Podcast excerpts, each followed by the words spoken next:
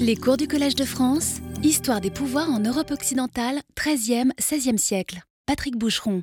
Au matin du 26 septembre 1976, on avait déroulé le tapis rouge sur le tarmac de l'aéroport du Bourget. Il y avait la garde républicaine, il y avait la secrétaire d'État aux universités, Alice Saunier-Seité. Tous accueillaient un chef d'État dont c'était la première visite à Paris. Son avion militaire avait décollé du Caire quelques heures auparavant, le Caire, où nous étions la semaine dernière pour évoquer la vitesse de propagation de la peste en 1801, puis en 1430.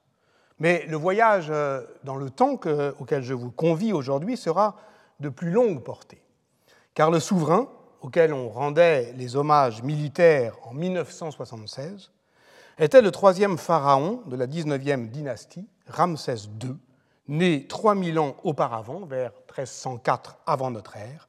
Ramsès II, à la conquête de Paris, avait titré euh, Paris Match en couverture quelques mois auparavant.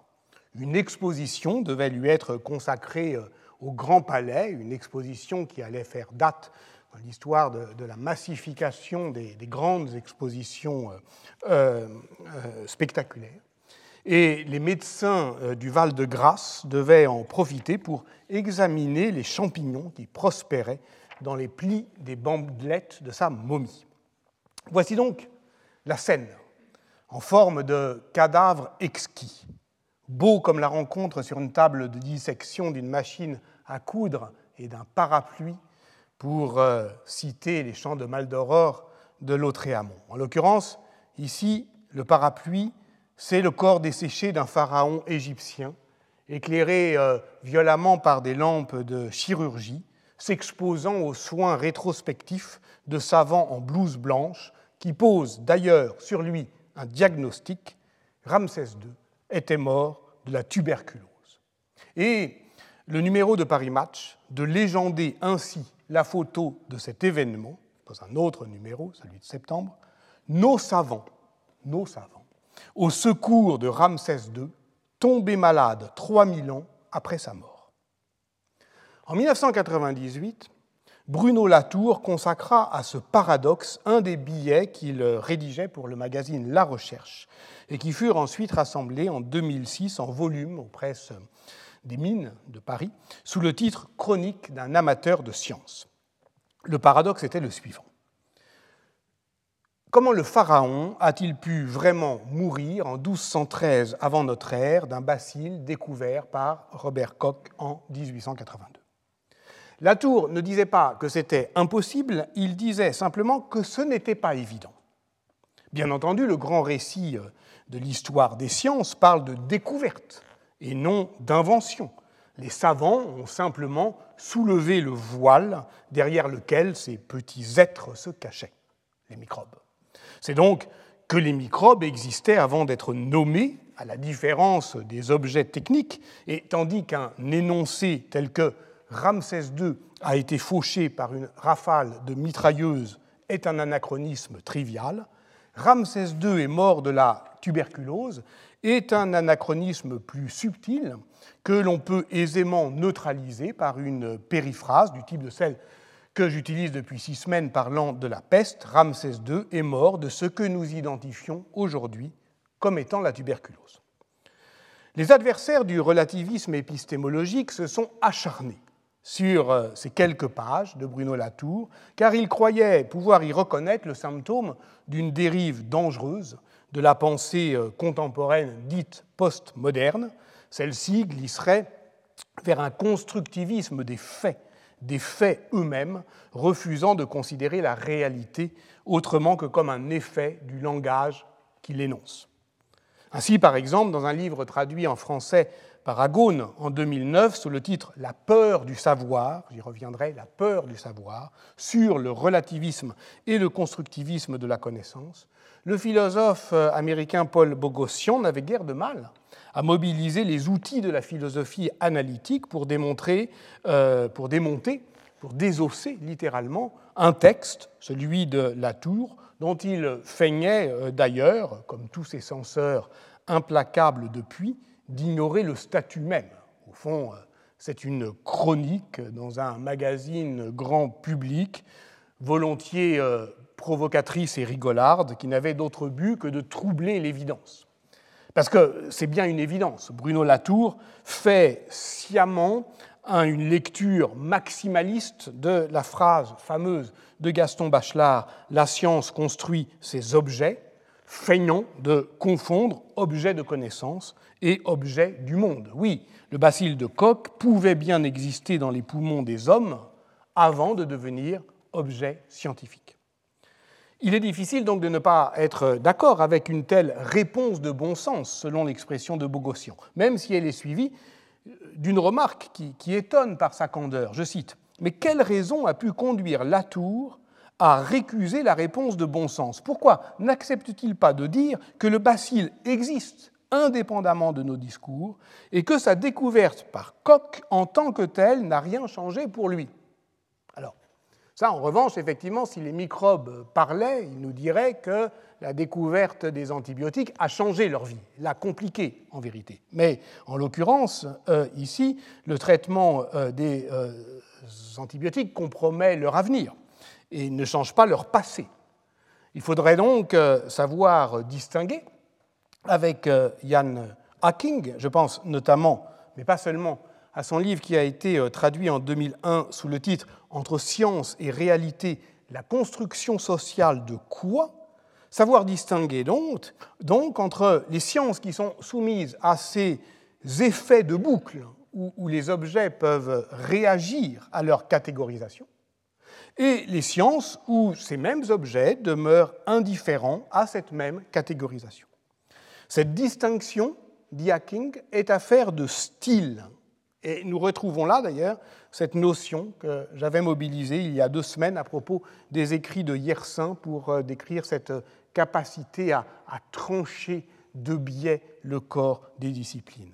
Ce style, eh bien, d'une certaine manière, il, sépare euh, euh, différemment que euh, l'évidence voudrait bien l'énoncer, sciences sociales et sciences de la nature. Voilà pourquoi il peut être efficace de penser avec Hacking ou d'après lui une réélaboration de la notion de naturalisme au sein même des sciences sociales, c'est ce que je suggérais en toute fin de semaine de séance dernière. Dans un volume publié en 2007 sous la direction de, Michel de Fornel et Cyril Lemieux, Naturalisme vs Constructivisme, qui consistait justement à, desserrer l'étau d'une opposition binaire entre réalité naturelle et construits sociaux, Étienne Anheim et Stéphane Giovanni ont suggéré quelques pistes de réflexion intitulées La nature, la construction sociale et l'histoire, remarque sur l'œuvre de Jan Hacking. Et au passage, il ne me semble pas euh, totalement, disons, accidentel euh, qu'une telle prise de position puisse venir de médiévistes. Parce que ces médiévistes appartiennent à une génération euh, qui, disons, a failli se laisser intimider par un hypertextualisme qui ramenait dans les catégories de la querelle des universaux euh, renverrait à ce que l'on pourrait appeler, disons, un nominalisme radical. C'est celui, par exemple, d'Alain Guéraud, qui, dans l'avenir d'un passé incertain, quelle histoire du Moyen Âge au XXIe siècle, fustigeait le médiéviste qui, je le cite, crédule par profession, se risquerait à traduire vinéa par vigne dans une charte du XIe siècle. Je le cite encore, non pas euh, une erreur ou un contresens, mais une pure et simple absurdité. Pourquoi? Parce que matériellement, sic, une vinéa de l'an 1000 ne ressemble pas à une vigne d'aujourd'hui, parce que la vinéa renvoie euh, à euh, la traduction latine de la Bible, où elle a un tout autre sens, proprement intraduisible. Et c'était d'ailleurs intéressant que ce livre, qui attend impressionnés, les médiévistes postulaient l'intraductibilité fondamentalement. Provocation, là encore, le sens de l'humour en moins, la conclusion euh, n'est pas sujette à discussion, écrivait euh, Alain Guéraud, elle l'est, évidemment, pourvu qu'on ne se laisse pas euh, impressionner par son ton péremptoire.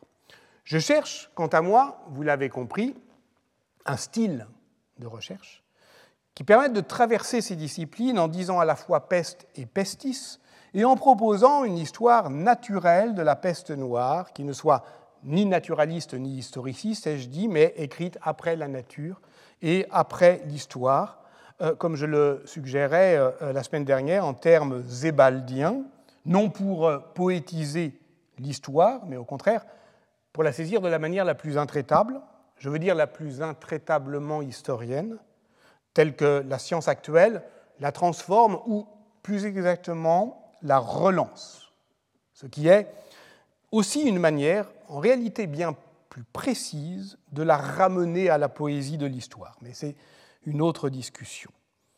Le séquençage du génome euh, de Yersina pestis, dont je vais parler aujourd'hui, qui est au fond le dernier acte de ce triptyque qui s'achève aujourd'hui d'une histoire scientifique de la peste des modernes, en trois séances. Ce séquençage, donc, m'invitera aujourd'hui à préciser cette échappée belle qui se faufile entre euh, euh, constructivisme et naturalisme, disons. Mais permettez-moi euh, d'abord de revenir à ma petite fiction latourienne. Ramsès II est-il mort de la tuberculose? Si j'ai cité les critiques, disons, Wittgensteiniennes de cette mise en évidence euh, de, du fait que l'évidence devait être troublée, eh euh, c'est parce que ça nous permet, je crois, de poser euh, un garde-fou symétrique contre la déréalisation du monde que produit l'idéalisme critique des constructivistes radicaux.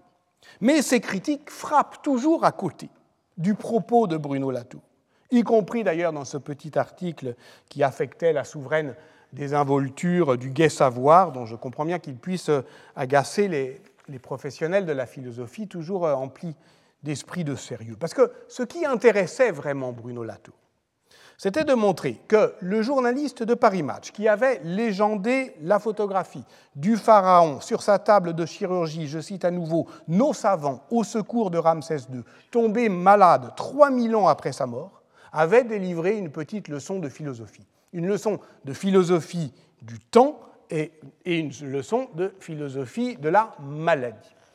D'abord, l'expérience du temps historique. On comprend bien, avec cet exemple, qu'il ne se déroule pas de manière euh, linéaire, à l'horizontale d'un étalement euh, chronologique, mais qu'il s'empile de manière, euh, disons, verticale au fur et à mesure d'un temps qui pèse, qui se compresse, qui, s'enfouit lentement, tout en menaçant de ressurgir, ce qui correspond d'ailleurs évidemment bien mieux à notre expérience psychique que, disons, la frise euh, des écoles de notre enfance. Donc on pourrait dire, en 2013 avant notre ère, Pharaon est mort de cause inconnue. 3000 ans plus tard, en 1973, on peut dire qu'il est mort d'une cause parfaitement connue, la tuberculose. Mais le temps est irréversible, nous ne sommes pas dans un roman de science-fiction, on ne peut pas transformer le passé, donc Ramsès II est toujours mort d'une cause inconnue, mais depuis 73, nous pouvons dire qu'en 1213 avant notre ère, Ramsès II est aussi mort d'une cause connue, la tuberculose. Et cela, effectivement, euh, ça permet de remplir de biais une même date de connaissance qu'on acquiert progressivement. Quelle est l'utilité d'une telle formulation Eh bien, elle offre à l'histoire, selon moi, la possibilité de produire des expériences de pensée à partir des résultats des sciences expérimentales et sans déroger aux règles ni de l'une ni de l'autre. Claude Bernard les a d'ailleurs énoncées en 1865 dans son introduction à la médecine expérimentale.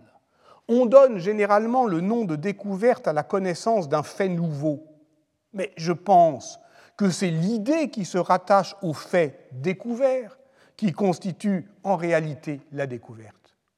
Tout est impeccable euh, sur le plan logique, imparable euh, dans cette euh, formulation, y compris d'ailleurs le mot de réalité qui, qui y tombe si parfaitement juste. Mais cette conception stricte de la science expérimentale euh, eh bien, d'une certaine manière, elle n'en ouvre pas moins des possibles pour l'histoire. Et c'est ce que j'appelle souvent, en termes benjaminiens, ouvrir le temps passé au futur de l'histoire. Sauf que là, ça se rematérialise, ça se démétaphorise avec justement les, je ne veux pas dire avancées, mais les, euh, euh, les défis de, de la science. Ça dessine un programme de recherche très précis qui nous permet de revenir à l'année 1348, comme le suggère Bruno Latour, de biais pour en densifier la description au fur et à mesure que s'y accumulent les découvertes. Ainsi, ce qui fait effraction dans la vie d'Alaïseta Paola à Marseille en mars 1348 se trouve pour nous affecté d'abord par la lecture de l'article d'Alexandre Yersin, La peste bubonique à Hong Kong 1894, mais aussi celle de Sigmund Freud, Deuil et mélancolie, 1915, puisqu'on ne peut pas faire à l'inconscient le coup du bacille de Koch. Il existait bien, sans doute, quelque part, avant d'être découvert, même si le fait de le découvrir affecte, là encore, sa vie propre. C'est en ce point que s'articule expérience du temps historique et expérience de la maladie, puisque j'ai dit que cette légende, au fond, euh, eh bien, nous proposait une double leçon euh, de philosophie. L'une et l'autre étant d'ailleurs expérience historique du temps et expérience de la maladie euh, mise à l'épreuve, épreuve fictionnelle d'une expérience de pensée, dans cette scène postmoderne où Ramsès II devient le patient de la médecine moderne, pour le coup patient et bien trouvé, 3000 ans après sa mort. On n'est pas tout à fait malade de la même maladie dès lors qu'on est pris en charge par le corps médical qui nomme et traite cette maladie. Tant que je suis loin de l'hôpital, je ne sais jamais ce que j'ai. C'est aussi le cas de Ramsès II, avant de pénétrer en grande pompe dans ce que Gaston Bachelard appelait la cité des travailleurs de la preuve. Le paradoxe latourien est donc dépendant d'un fait de langue.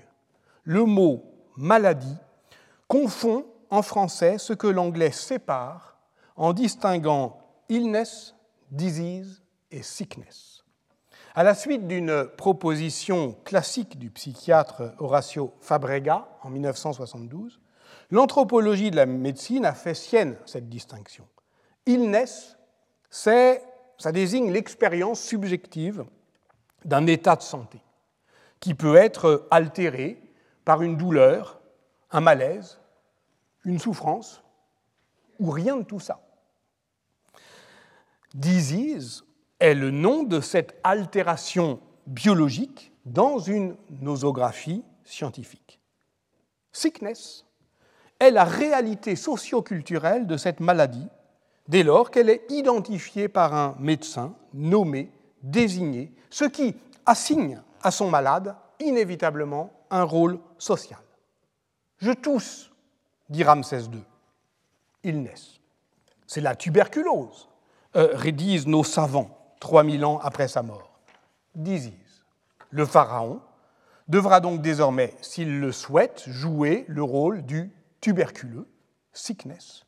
Mais comment le fera-t-il s'il n'a pas lu euh, La Dame aux camélias ou La montagne magique? C'est ce qu'on verra à la toute fin de cette séance. Et c'est en tout cas ce que très justement le journaliste de Paris Match appelle tomber malade. Cette distinction est, importante dans l'anthropologie de la santé, comme le rappelle Didier Fassin, car elle démontre les mécanismes du pouvoir médical. En diagnostiquant un disease, on transforme l'illness en sickness. Cette transformation peut être particulièrement spectaculaire, précisément lorsqu'on ne ressent pas de symptômes. Dans le cas du coronavirus disease 19, en se faisant tester, on devient sick, c'est-à-dire qu'on va devoir se conformer assez strictement à un rôle social plutôt exigeant, s'isoler, etc., sans parfois avoir ressenti une quelconque illness, si on en a une forme asymptomatique. Mais cette distinction ouvre également la possibilité d'une histoire de la maladie comme fait social, puisqu'on comprend bien alors que selon les contextes sociaux, euh, politiques, culturels et on, ajouterait volontiers aujourd'hui environnementaux, un même agent pathogène ne produit pas la même maladie. Dire que la lèpre des sociétés anciennes est une maladie infectieuse chronique due à Microbacterium leprae, une bactérie découverte par le Norvégien Hansen en 1873, n'est pas euh, indifférent, mais n'épuise pas ce que l'on peut dire en médiéviste, par exemple, du rôle social du lépreux dans les sociétés de persécution. Et il faudra comprendre effectivement que comme il naissent, ça n'a rien à voir avec la peste, parce que euh, la lèpre, c'est une dégradation lente, épouvantable de l'état physique, alors que justement ce qui terrorise, on l'a bien entendu, euh, dans euh, la peste, c'est que ça peut faucher, je dirais presque sans symptômes, en quelques jours, dans une société qui est quand même, pourtant, on peut le supposer, habituée à la douleur physique.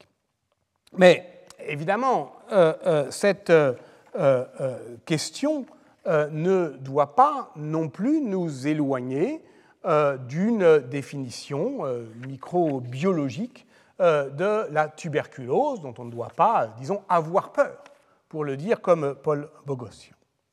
On retrouve là l'un des grands chantiers de l'historiographie des années 80, justement, dont je parlais il y a quelques semaines. C'est en 1985 que la revue L'Histoire publie un numéro spécial Les maladies ont une histoire.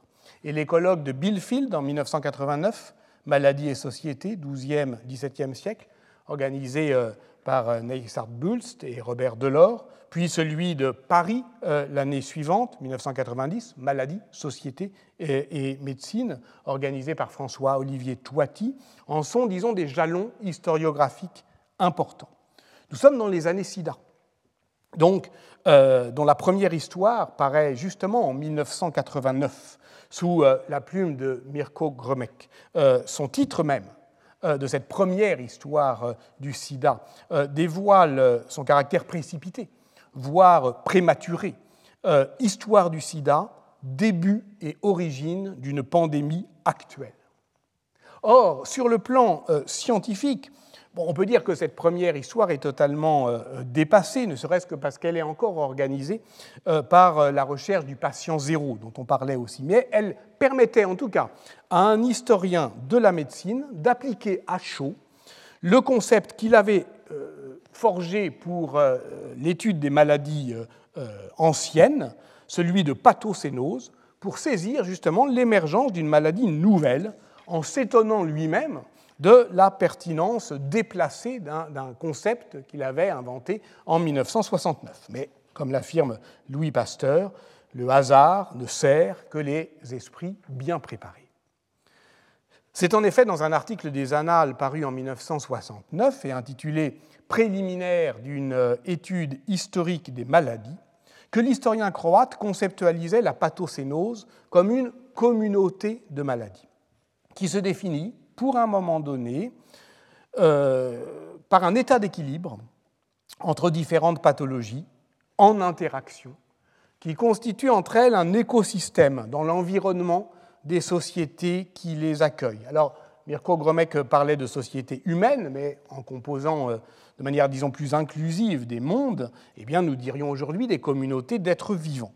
Chaque pathocénose est caractérisée par une maladie dominante qui, lorsqu'elle disparaît, laisse la place à d'autres.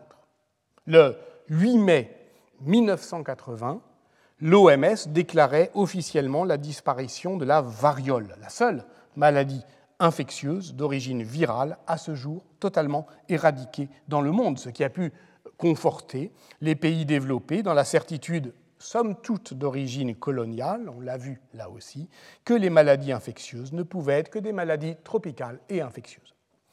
Dans le cas du sida, qui surgissait précisément à ce moment-là, le paradoxe est que le concept de pathocénose introduisait la longue durée dans l'histoire des maladies euh, et euh, se rendait immédiatement disponible pour décrire l'histoire au temps présent d'une maladie émergente.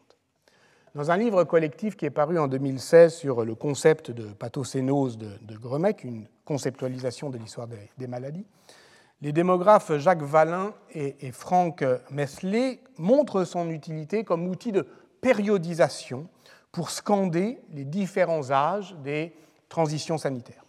Dans ce schéma, euh, la peste noire euh, correspondrait au début de la septième pathocénose, qui durerait jusque dans les années 1550, au cours desquelles, la lèpre ayant presque totalement disparu en Europe, les attaques de peste se faisant moins nombreuses, la diphtérie se répand avec de nouvelles épidémies dues au typhus exanthématique et à la syphilis importée d'Amérique. C'est la fameuse unification microbienne du monde d'Emmanuel Leroy-Ladurie. En tout cas, il est faux de dire que la peste se soit retirée devant le choléra, euh, et Mirko Gromek tente de comprendre pourquoi, au fond, elle s'est effacée, ou en tout cas pourquoi elle a cessé de dominer la pathocénose bien avant qu'un traitement efficace ait été mis au point. C'est que contrairement à la lèpre, affirme-t-il, la peste est une maladie relativement récente. Alors il le dit comme ça, mais il n'a pas tort, on va le voir. Et, je le cite encore, 1969, l'homme n'est que son hôte secondaire, subsidiaire, et, d'un point de vue non anthropocentrique, peu important. En clair, Yersinia pestis n'a pas vraiment besoin de nous. C'est avec euh, certains rongeurs, le rat, la gerbille, la marmotte, qu'il réalise l'équilibre biologique hôte-parasite. Autrement dit, et je cite à nouveau Gromec, le bacille de la lèpre et l'homme paraissent mieux adaptés l'un à l'autre que ce dernier ne le serait au bacille de la peste. Et voilà pourquoi il est si violent avec la pauvre humanité, faisant se succéder des flambées paroxystiques. Et voilà pourquoi ne s'est pas réalisée cette évolution euh, assez commune, en tout cas possible, des maladies euh, infectieuses vers des formes euh, toujours plus contagieuses, mais toujours moins virulentes, comme par exemple la rougeole. Aujourd'hui, ce sont les progrès fulgurants de la génomique des populations qui fournissent les principales réponses aux interrogations du Mirko Gromek, tout en posant évidemment, ce que je vais tenter de montrer, d'autres questions aux historiens. Prenons d'abord le cas de la tuberculose, qui a frappé Ramsès II en 1230 avant notre ère comme disease et en 1976 comme sickness. Elle est aujourd'hui l'une des trois principales maladies infectieuses dans le monde, avec 10 millions de nouveaux cas et 1,7 million de morts par an. 1,7 million de morts par an. C'est la difficulté, effectivement, en épidémiologie moderne de ce qu'on appelle le dernier kilomètre. on n'est pas loin, mais on n'y arrive pas. Euh, pourquoi? Euh, Elle a, donc, Robert Koch, ok, euh, découverte de la mycobactérie, 1882, génome, de cette bactérie séquencée en 1998. Nous savons donc aujourd'hui que 10% seulement de la population infectée par cette euh, bactérie développeront la maladie. Plutôt plus, plutôt moins, euh, selon euh, les régions du monde. Des recherches récentes en génomique des populations ont montré que les causes de cette vulnérabilité seraient à chercher dans le patrimoine génétique, une mutation homozygote du gène TYK2, si vous voulez tout savoir, variant P1104A, exposerait aux formes cliniques de la maladie.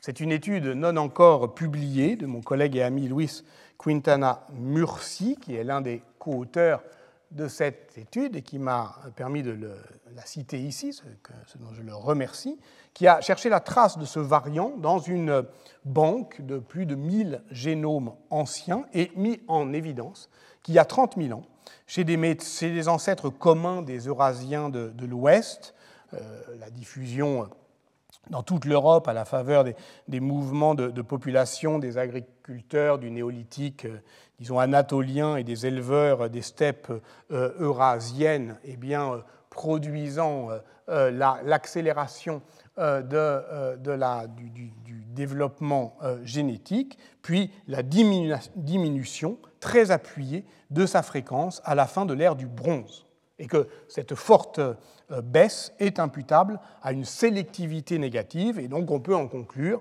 que l'humanité paye un très lourd tribut à la tuberculose depuis 2000 ans.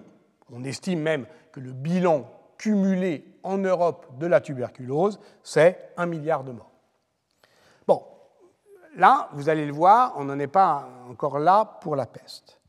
Euh, mais euh, on voit bien euh, ce que ça peut donner comme, disons, profondeur historique. Alors, pour saisir l'apport de la génétique à la compréhension de la peste noire, il convient de prendre le chemin de Londres. En 1348, nous repartons depuis le début. En 1348, Londres est une métropole qui compte 80 000, peut-être 100 000 euh, habitants. Les premiers cas de peste semblent attester à la Toussaint 1348. Olé Benediktov remarque que le premier ecclésiastique victime de l'épidémie à Winchester meurt le 1er janvier 1349, donc, alors que la peste est déjà depuis deux mois au moins euh, à Londres.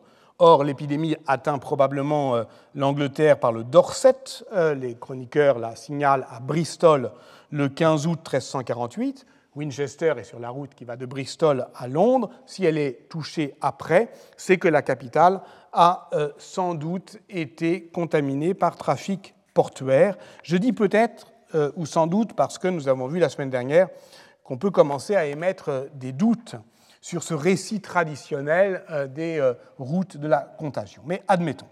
Si on se réfère, comme vous le voyez en haut, à la courbe des testaments de la cour de Hustings, qui en enregistre 23 testaments pour l'année 48, 352 pour 49, 51 pour 1350, on note que le pic épidémique est atteint en avril 1349.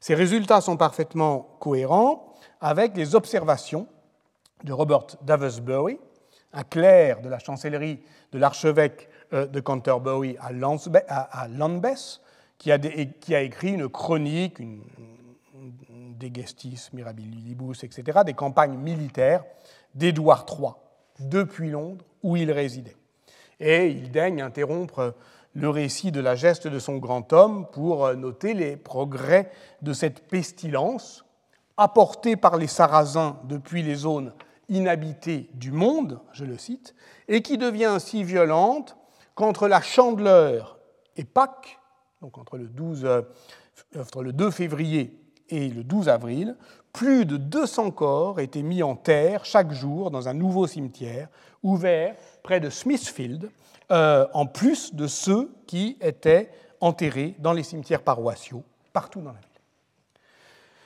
La seconde partie de cette observation de Robert Davesbury est, décisive parce que les travaux de Dominique Castex et de Sacha Kaki ont montré que cette insertion des sépultures d'épidémie au sein des cimetières préexistants, fut la norme pendant la seconde pandémie.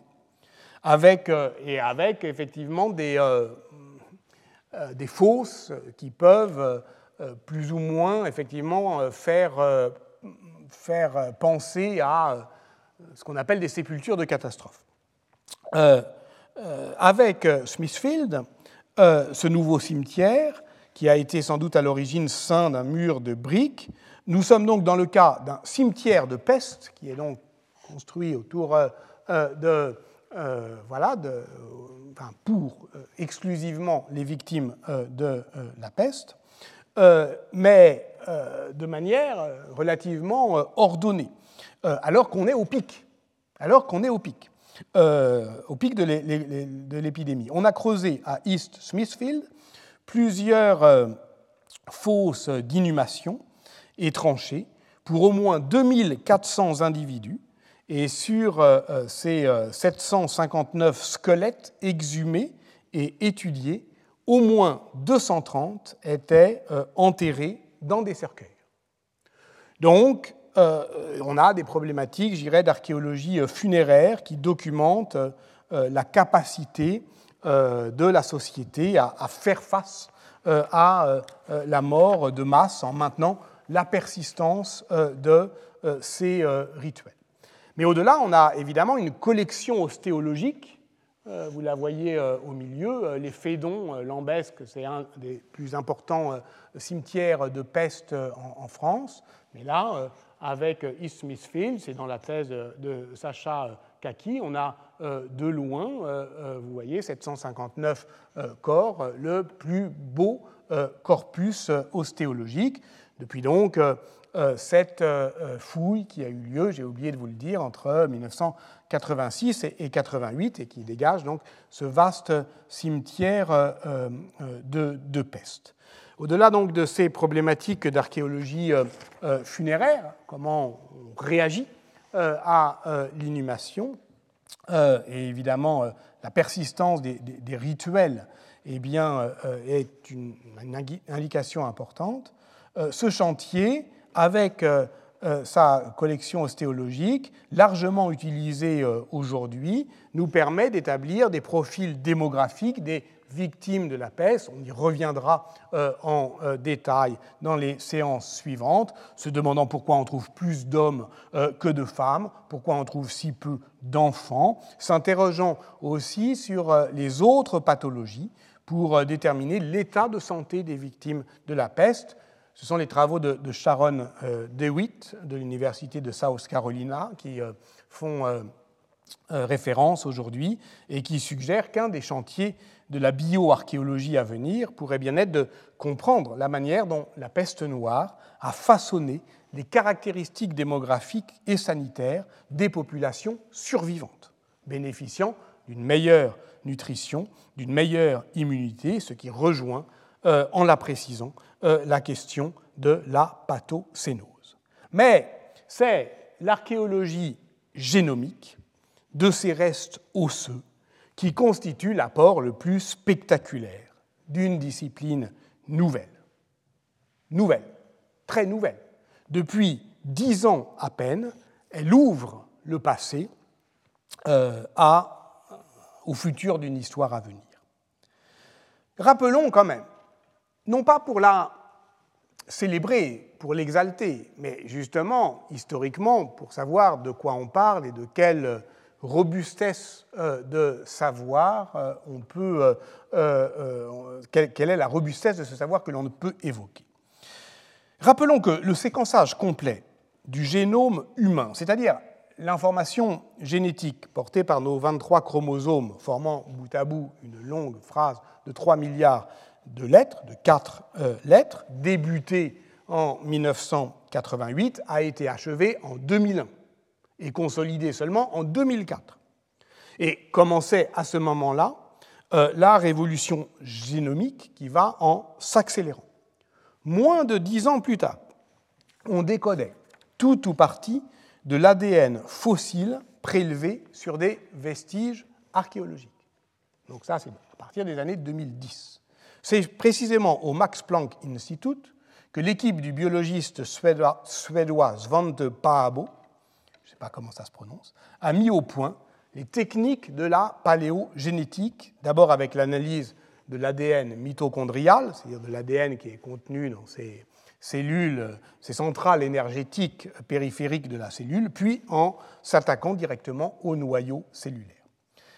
Il convient de mesurer euh, euh, la difficulté. Comme l'explique Jean-Jacques Hublin, la machinerie cellulaire, elle s'arrête avec la mort de l'organisme. Les rubans de l'ADN euh, cassent, se dispersent, se brisent en de multiples fragments, se mélangent avec tous les autres codes génétiques euh, et notamment euh, euh, ceux des nécrophages, les champignons, les bactéries qui décomposent le cadavre. Donc cela nécessite d'inventer des techniques d'hameçonnage qui repêchent par ce qu'on appelle des sondes de capture génique des fragments significatifs qui sont bien plus dispersés qu'une aiguille dans une botte de foin. Dans un livre très récent, qui est paru il y a quelques semaines, intitulé L'ADN fossile, une machine à remonter le temps, Ludovic Orlando, lui, en 2013, il a euh, réussi avec une équipe danoise du Musée d'histoire naturelle de Copenhague à restituer le plus ancien ADN fossile connu, celui des restes gelés d'un cheval euh, vieux de 700 000 ans et mort au nord-ouest du euh, Canada.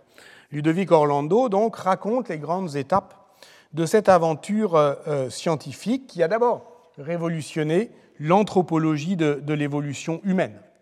C'est en 2010 que l'on a décrypté le génome de l'homme de Néandertal et appris à en reconnaître la part dans notre propre patrimoine génétique. On a depuis mieux compris le rôle de ces 2 à 4% néandertalien dans euh, l'immunité euh, innée, qui est notre première barrière contre l'agression des pathogènes, mais aussi dans la métabolisation des, aliments nouveaux, qui est assez troublant, parce que ça veut dire que le plus ancien en nous sert à mieux tolérer ce qui surgit de neuf. Cela vaut aussi malheureusement pour notre nouveau partenaire, le coronavirus SARS-CoV-2, puisqu'on a aussi repéré une région génomique d'ascendance néandertalienne qui, au moins pour les Européens et les habitants d'Asie du Sud-Est, les Africains n'ayant pas ou peu de ces gènes néandertaliens, rendait vulnérables aux formes sévères de Covid-19. Mais revenons en 2010. La même année, on parvenait, toujours au Max Planck, à partir d'un morceau de phalange extrait de la grotte de Denisova dans l'Altaï sibérien, à décoder l'ADN mitochondrial d'un homme. En fait, c'était une fillette qui euh, s'intègre désormais dans notre lignée comme le groupe frère des Néandertaliens, cousins d'Asie, qui se séparent il y a 400 000 ans environ, donc plus récemment que le point de divergence entre les formes eurasiennes et africaines des hommes actuels.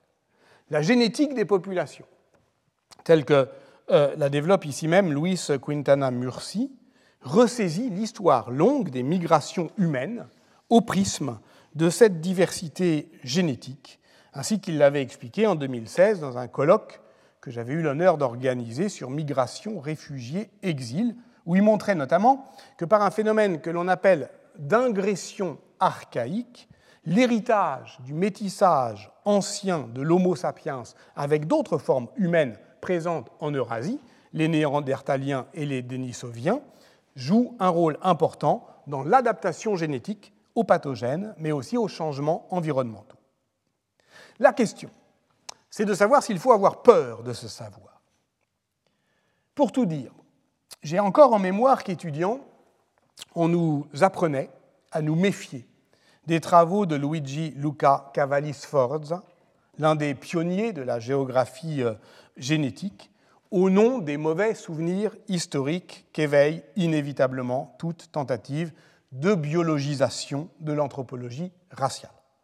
Dans son livre Mais où sont passés les Indo-Européens Jean-Paul Demoule a montré en 2014 comment le rêve d'une nouvelle synthèse entre le grand arbre des embranchements linguistiques et celui de l'ascendance génétique était toujours susceptible de relancer cet increvable effort idéologique qui s'obstine dans la recherche d'une communauté originale indo-européenne à, au fond, vouloir inventer un mythe d'origine de l'Occident qui dispenserait les Européens de l'emprunter aux Juifs de la Bible. Cette mauvaise réputation pouvait justifier une fin de non-recevoir. En 2011, dans un article paru dans la revue euh, Préhistoire méditerranéenne sous le titre Les modèles biologiques sont-ils utiles pour penser l'évolution des sociétés? L'anthropologue Alain Testard croyait devoir répondre par la négative, au nom, sans doute, d'une opposition stricte entre naturalisme et constructivisme et d'une réticence innée qu'il faut prendre au sérieux envers toute forme de néo-darwinisme. Les sciences sociales, écrivait-il, ne pourront se développer, je le cite, qu'en dehors des modèles issus des euh, sciences biologiques et que seuls des esprits naïfs ou fascinés par l'extraordinaire développement de la biologie actuelle croient bon de vouloir leur imposer. Voilà sans doute pourquoi les chercheurs actuels en génomique déploient beaucoup d'efforts rhétoriques pour rendre leur science sympathique à ceux qui la soupçonnerait encore de chercher dans les archives du vivant la justification idéologique de la valorisation des identités euh, figées, montrant que c'est tout le contraire, que c'est plutôt la diversité qui euh, euh, domine, et alors que c'est le métissage ancien qui nous protège de beaucoup de maladies, et alors la génomique des populations se fait pourvoyeuse de bonnes nouvelles, disons, en démontrant que le plus vénérable des squelettes découverts en, Angleterre, l'homme de Cheddar, vieux de 9000 ans, portait un individu à la peau noire ou que la canine gauche d'un guerrier viking du 8e siècle, découvert dans une tombe à l'est de Stockholm, était exempt de chromosome Y, donc prouvant que le guerrier était une guerrière. La paléogénomique donc s'attache aujourd'hui méthodiquement à décevoir ces anciens dévots, les suprémacistes blancs, les masculinistes, les brexiteurs. Ce n'est évidemment pas pour ces raisons d'accointance idéologique, vaguement métaphorisée, qui conviendrait de se jeter dans les bras des biologistes. Mais contentons-nous simplement de revenir sur nos pas, de rejoindre le cimetière d'East Smithfield à Londres et de reprendre notre récit en 2011, moment où effectivement euh, euh, Alain Testard euh, publie son article, un an donc après la découverte fracassante de l'existence génétique des Denisoviens par Johannes Krauss, ce même chercheur, Johannes Krauss, euh, prélève sur certains restes osseux du cimetière londonien l'empreinte génétique de Yersinia pestis. Une trace seulement. Une trace euh, au sens à la fois épistémologique du paradigme indiciaire de Carlo Ginzburg et chimique de la quantité faible. Le, génome complet de la bactérie fait 5 millions de lettres. C'est presque 1000 fois moins que le génome humain. Et euh, l'équipe de Johannes Krauss n'a repéré qu'un court fragment d'ADN humain qui chevauche un gène caractéristique du bacille de Yersin, 1200 lettres à peine, même pas situé sur le chromosome bactérien, mais sur l'un de ses plasmides. Mais cela suffit pourtant à démontrer que l'agent pathogène de Yersinia pestis était bien responsable des morts d'East Smithfield en 1349 et qu'il ne variait pas beaucoup des souches contemporaines.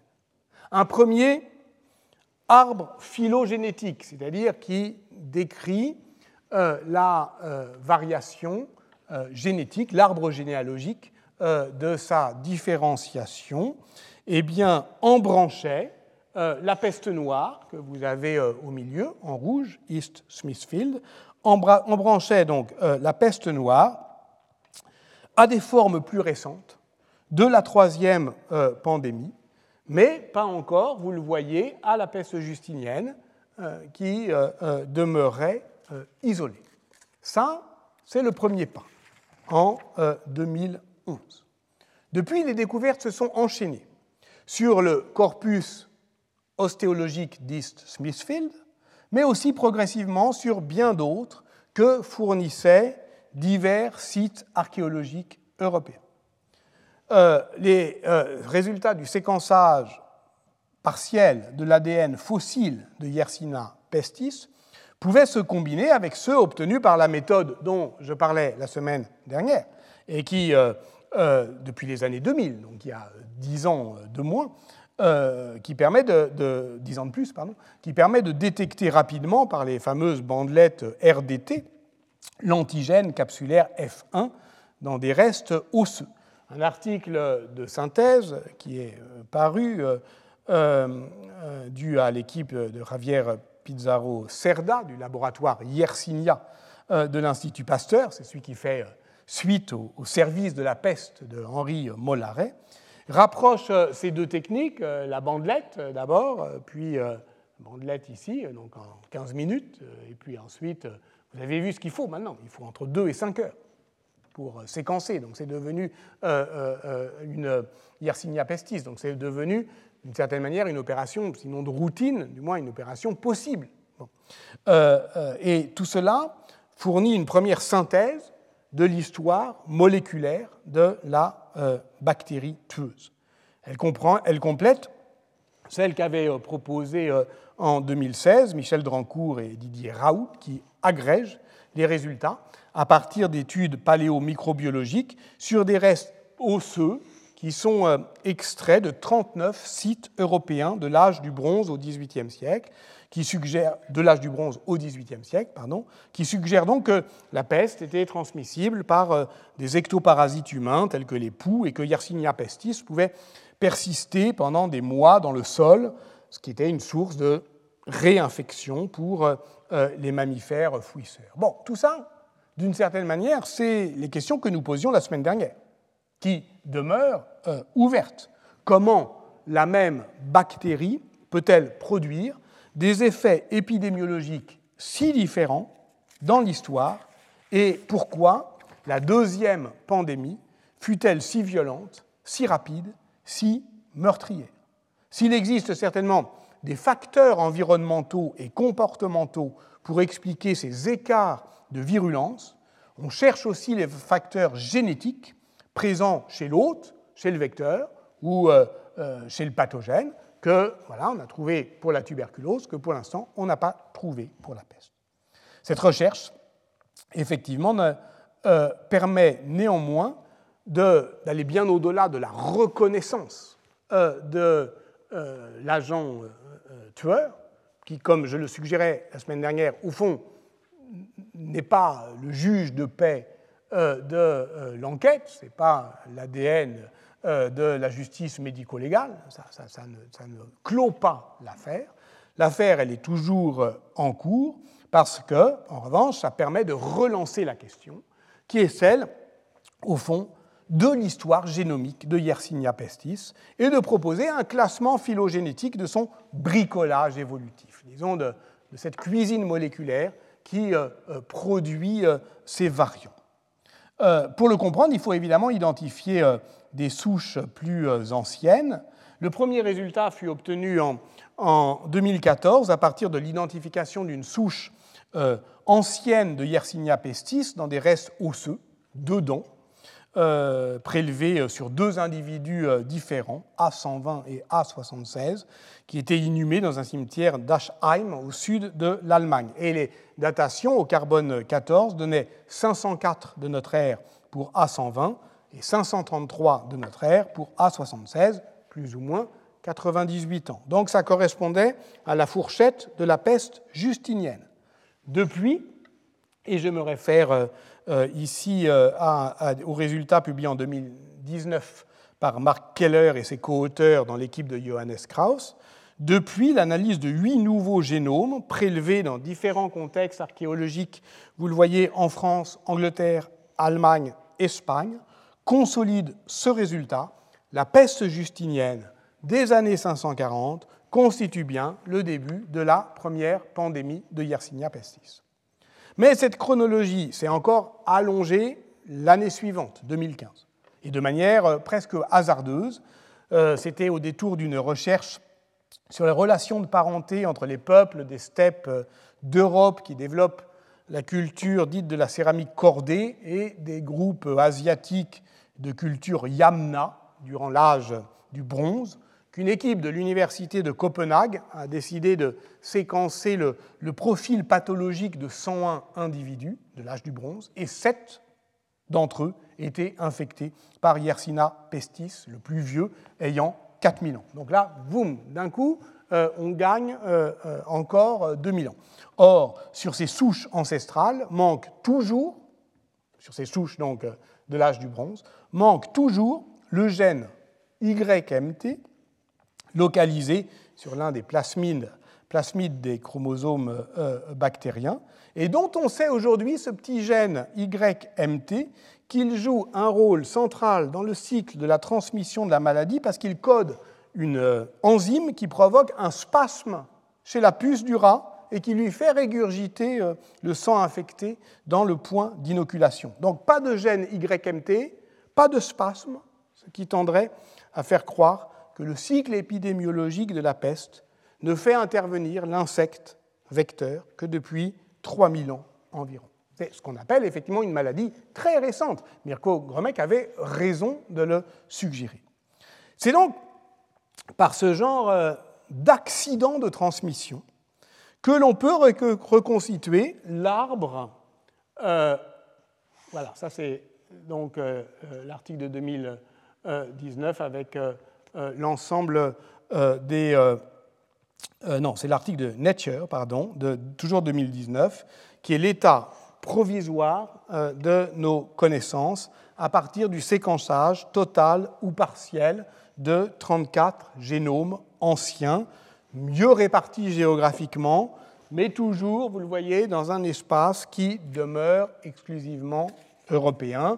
C'est dépendant évidemment euh, des trouvailles euh, archéologiques, et ça crée euh, un biais qui est un biais énorme. Et à partir de ces différents génomes, on peut reconstituer donc l'arbre phylogénétique. Donc là, qui notion, c'est le temps before present, donc notre notre peste noire, elle est en, en 600-700, hein, avant, avant nous. Bon. Euh, euh, avant euh, de commenter brièvement, pour terminer, ce, tableau, enfin pardon, cet arbre généalogique, une remarque.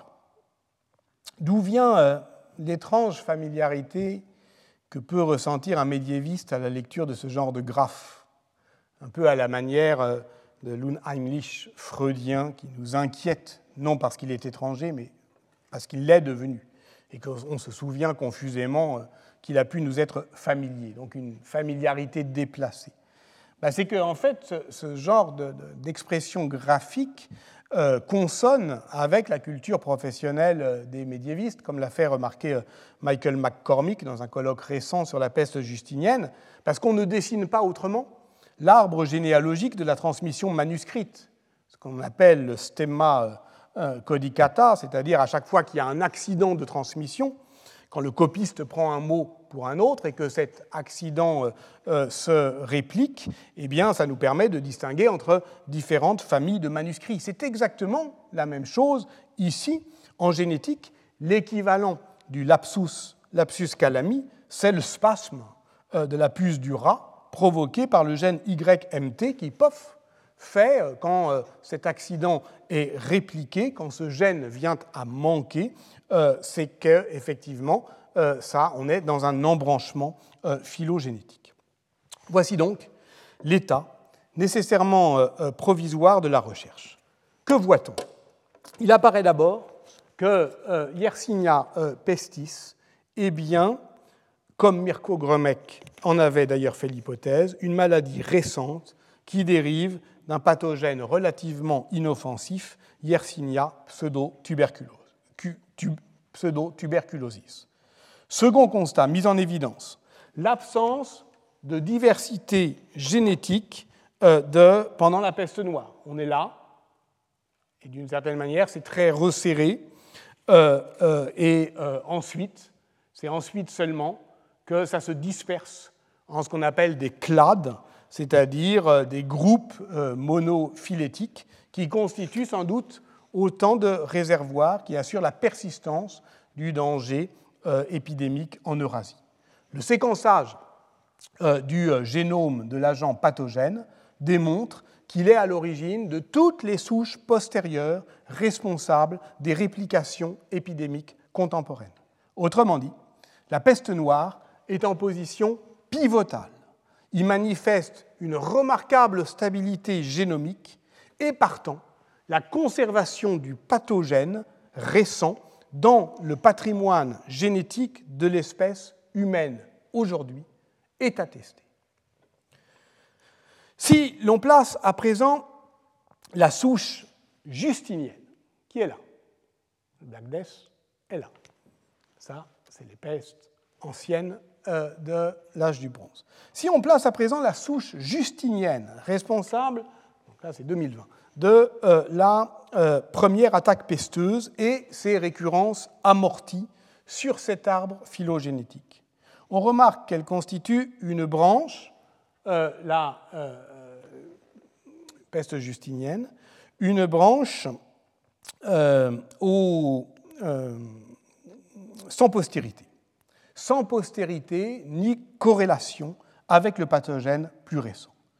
Le séquençage génomique n'est pas seulement cadencé parce que les généticiens appellent l'horloge moléculaire, il agit au fond, on le voit, comme un puissant outil de périodisation historique. Et cela, Pierre Toubert, dans son article paru en 2016 dans le Journal des savants, et un article que j'avais déjà cité lors de la séance introductive, le remarquait à juste titre, le silence pathologique qui euh, caractérise la longue période, ce calme épidémiologique du 8e au XIVe siècle, le fait que, voilà, c'est un cul-de-sac, littéralement, la peste justinienne, eh bien, correspond à la séquence longue de la croissance médiévale, dont on doit désormais travailler à rechercher les constituants. Je ne dis pas nécessairement les déterminants, mais les constituants climatiques et environnementaux.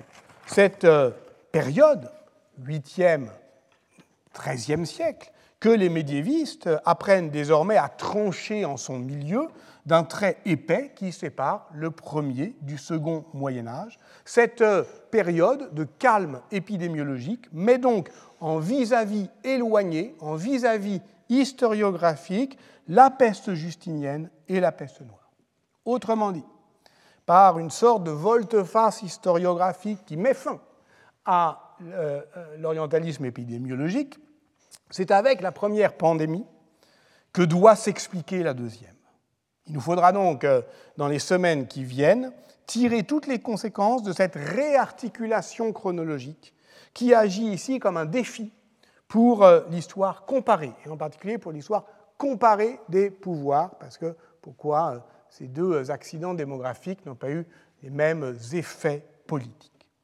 Mais faut-il encore scander le temps du monde de la peste en frappant les trois coups de la pandémie? Première, deuxième, troisième. Dans un article qui vient de paraître dans The American Historical Review, Monica Green tente de tirer les conséquences historiques de la reconstitution phylogénétique de la cuisine moléculaire de Yersinia pestis en évoquant l'existence de cinq euh, pestes noires.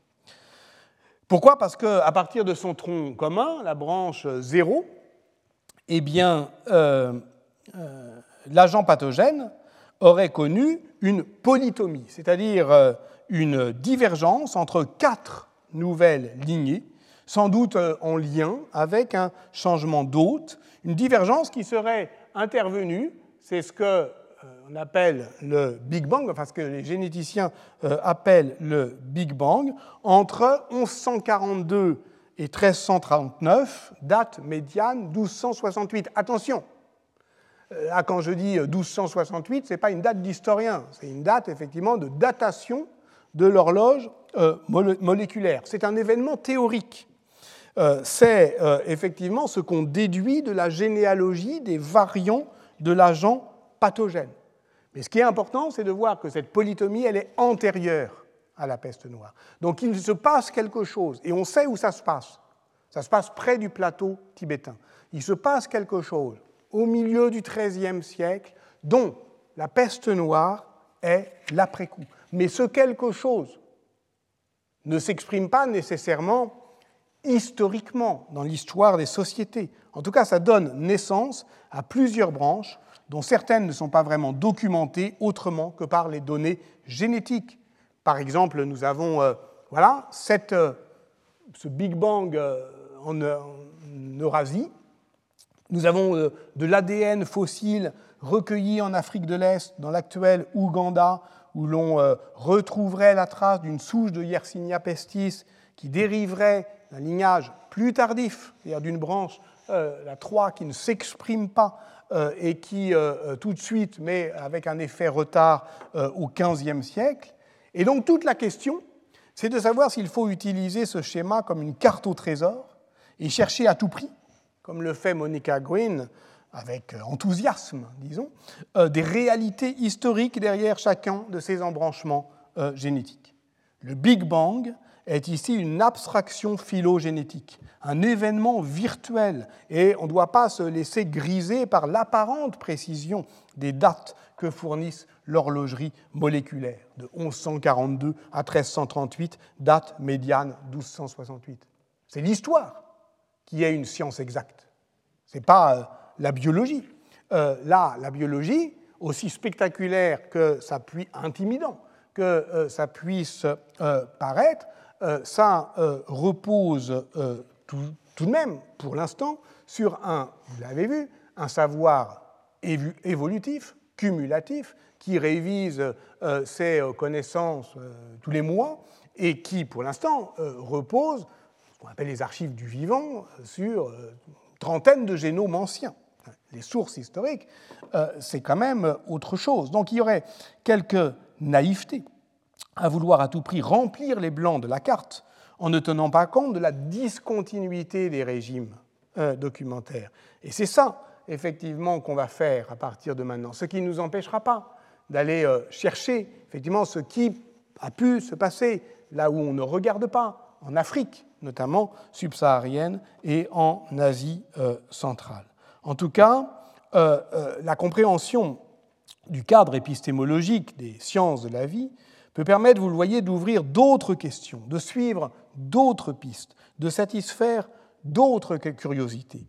Elle produit ce que j'appelais euh, lors de la première séance une série de débordements vers l'histoire politique de l'Asie centrale au XIIIe siècle, vers l'histoire environnementale de l'Europe au XIVe siècle, vers l'histoire archéologique des migrations en Afrique au XVe siècle. Le programme, vous le voyez, à l'issue de cette euh, troisième et dernière euh, euh, séance sur l'histoire des sciences, et avant une petite pause pour digérer tout ça, le programme s'en trouve décidément relancé. Mais je m'en voudrais d'achever mon propos en laissant notre patient, Ramsès II, seul sur sa table d'opération, enfin pas vraiment seul, vous le voyez, il est bien entouré, mais c'est une autre figure de la solitude que d'être bien entouré. Il s'apprête, ai-je dit, à enrôler le rôle du tuberculeux. Mais comment faire? Je le suggérais tout à l'heure, quand on n'a pas lu La montagne magique de Thomas Mann. S'il a contracté le bacille de Koch, le pharaon ne peut avoir été tuberculeux comme on a appris à l'être par cette culture du sanatorium, dans laquelle euh, euh, Roland Barthes a trempé son sens de la solitude, de l'ennui, de la patience. Il y fait allusion à la fin de sa leçon inaugurale au Collège de France. C'était le 7 janvier 1977, quelques semaines après le cadavre exquis de Ramsès II. Alice Saunier-Seité, était toujours secrétaire d'État aux universités. Barthes, quant à lui, arrivé à l'âge de sa vita nuova, espérait pouvoir euh, se laisser porter par euh, la force de toute vie vivante, écrit-il, dit-il, l'oubli. Et en particulier l'oubli de son propre corps, puisque l'expérience du sanatorium lui a fait comprendre avec stupéfaction, dit-il, que son corps était historique. Et c'est qu'il était affecté, je cite encore Barthes, de la tuberculose de la montagne magique. Et voici euh, qu'intervient pour moi la phrase décisive Mon corps est bien plus vieux que moi, comme si nous gardions toujours l'âge des peurs sociales auxquelles, par le hasard de la vie, nous avons touché. Voici énoncé, me semble-t-il, le programme, tout le programme, de cette histoire à la fois globale et discontinue de la peste noire que je tente d'articuler par-delà la fausse coupure entre naturalisme et constructivisme. Oui, le corps d'un pestiféré du XIVe siècle, disons celui de Bertrand, père d'Alaïseta Paola euh, à Marseille en mars 1348, est lourd des peurs sociales que véhiculait jusqu'à lui la pestis des anciens. Et si l'on veut comprendre la manière dont la société politique affronte cette épreuve, c'est à la peste comme sickness qu'il nous faut nous intéresser, ce qui suppose d'être attentif aussi à tout le travail fictionnel qui l'accompagne, en tentant justement d'en reconstituer la rationalité. Mais nous savons aussi que son corps est traversé par un bacille, Yersinia pestis, qui lui aussi vient de loin, qui lui aussi est chargé d'un lourd passé, passé que l'on peut documenter en fouillant les archives du vivant à la recherche de cet agent pathogène qui nous oblige aussi à appréhender la peste noire comme disease et de ce savoir-là, nous n'avons pas à avoir peur. Parce que la littérature sait cela. Elle le sait depuis longtemps. Mathieu Riboulet savait cela, qui supportait le poids de l'histoire qui brise les os. Et nous n'avons pas besoin de nous autoriser de l'épigénétique pour inventer des généalogies fabuleuses. L'histoire, pas plus que la littérature, ne doit euh, chercher des réponses dans la science. Mais de nouvelles questions, oui. Et c'est d'ailleurs, et j'en terminerai tout à fait par là, c'est d'ailleurs ce qui rendait irrésistiblement joyeux Roland Barthes en ce jour euh, du 7 janvier 1977, où un privilège lui a donné, énorme, presque injuste, celui, je le cite, de rêver tout haut sa recherche. Joie de désapprendre ce que l'on croyait savoir. Et il disait ceci, sur lequel je vous laisse, enseigner ce que l'on ne sait pas, cela s'appelle chercher. Merci. Retrouvez tous les contenus du Collège de France sur www.colège-2-france.fr.